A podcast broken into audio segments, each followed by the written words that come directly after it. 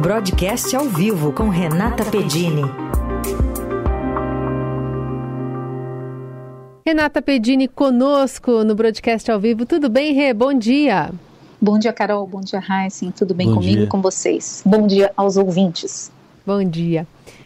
Bom, vamos falar dessa sequência de quedas da Bolsa, é, portanto, nenhuma alta em agosto. O que, que isso está indicando para o governo também com relação é, estritamente política, né, além de índices econômicos? Correr? Tem peso da política, tem peso também importante do exterior, Carol. Começando aqui a falar para o nosso ouvinte, agosto é tradicionalmente um mês que tem uma má fama, né? O pessoal costuma é, realizar lucros, botar o dinheiro no bolso neste mês. Agora, esse tem sido um mês é, com perda maior, muito em função do que está acontecendo no exterior, tá? Então, começando a falar é, de um dos fatores que afeta muito os negócios por aqui, a nossa economia é a China. O país está em desaceleração, o governo chinês está fazendo um grande esforço para tentar estimular a economia por lá, mas esse esforço é insuficiente. O que, é que acontece? Menos consumo de commodities, que é, é, a nossa pauta de exportação, é o que a gente produz, o que a gente vende. Então, isso é muito negativo. As empresas é, ligadas à produção de commodity na Bolsa sofrem muito nesse cenário.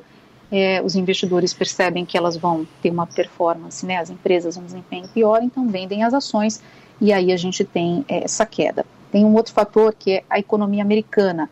Lá a gente teve um aumento de oferta de títulos do governo americano recente, então você tem um atrativo para colocar o dinheiro lá, e além disso, um processo de alta de juros lá também que favorece esse investimento.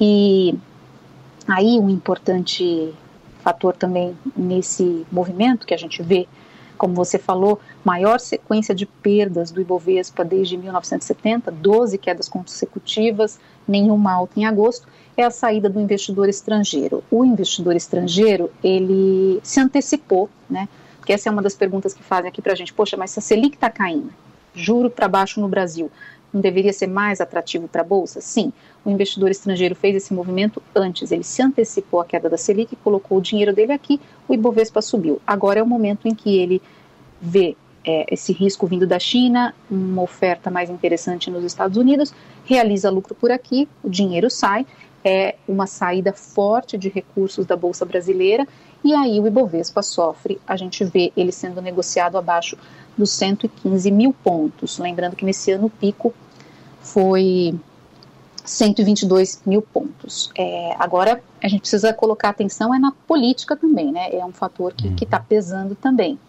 Falando então em política, a gente teve essa declaração recente aí do esse sincericídio vai do, do ministro Fernando Haddad que a Câmara tem muito poder. Depois ele tentou explicar que não estava falando dessa legislatura.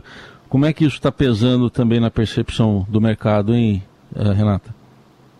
Pesa negativamente, né, Heisen? É, tem aquela aquela afirmação, aquela expressão que a gente costuma usar, o peixe morre pela boca, né? Então, acabou se comprometendo aí o ministro ao dar a declaração, vamos lembrar aqui para o nosso ouvinte, entrevista ao jornalista Reinaldo Azevedo, ele disse que a Câmara estava com um poder muito grande e que não pode usá-lo para, abre aspas, humilhar, fecha aspas, o Senado e o Executivo. Então, pesou, é, desagradou aos parlamentares que vinham trabalhando junto, né, num esforço aí desde o primeiro semestre para fazer avançar a pauta econômica do país, arcabouço fiscal, reforma tributária, tudo aquilo que a gente viu ao final do primeiro semestre, que acabou ajudando também no processo de queda da Selic, ajudou a melhorar o ambiente.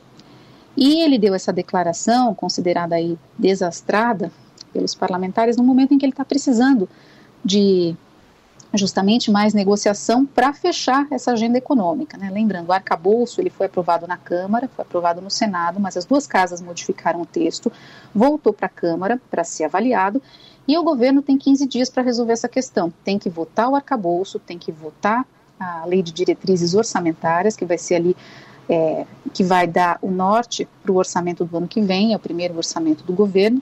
Então, está na mão ali do, do, do da Câmara, né, de está é, dependendo da Câmara, porque sem o arcabouço vai valer a regra anterior, regra fiscal, que era o teto de gastos. E aí o que, que acontece? O governo não consegue aumentar os gastos.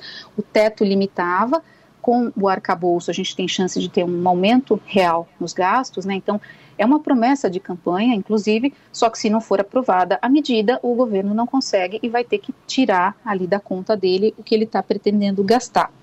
É, vou pegar aqui emprestado também uma expressão usada pela jornalista aqui da casa, Adriana Fernandes, ela falando então que neste segundo semestre, acho que é importante a gente dar uma olhada nesse texto, está no Estadão hoje, está no portal, falando de que é um novo jogo, né? O, o, depois dessa declaração, é, tem essa questão do arcabouço, mas tem também a Câmara querendo votar uma outra proposta, que é a desoneração da folha de pagamentos. Ela é boa para os empresários, é menos impostos, mas é menos receita para o governo.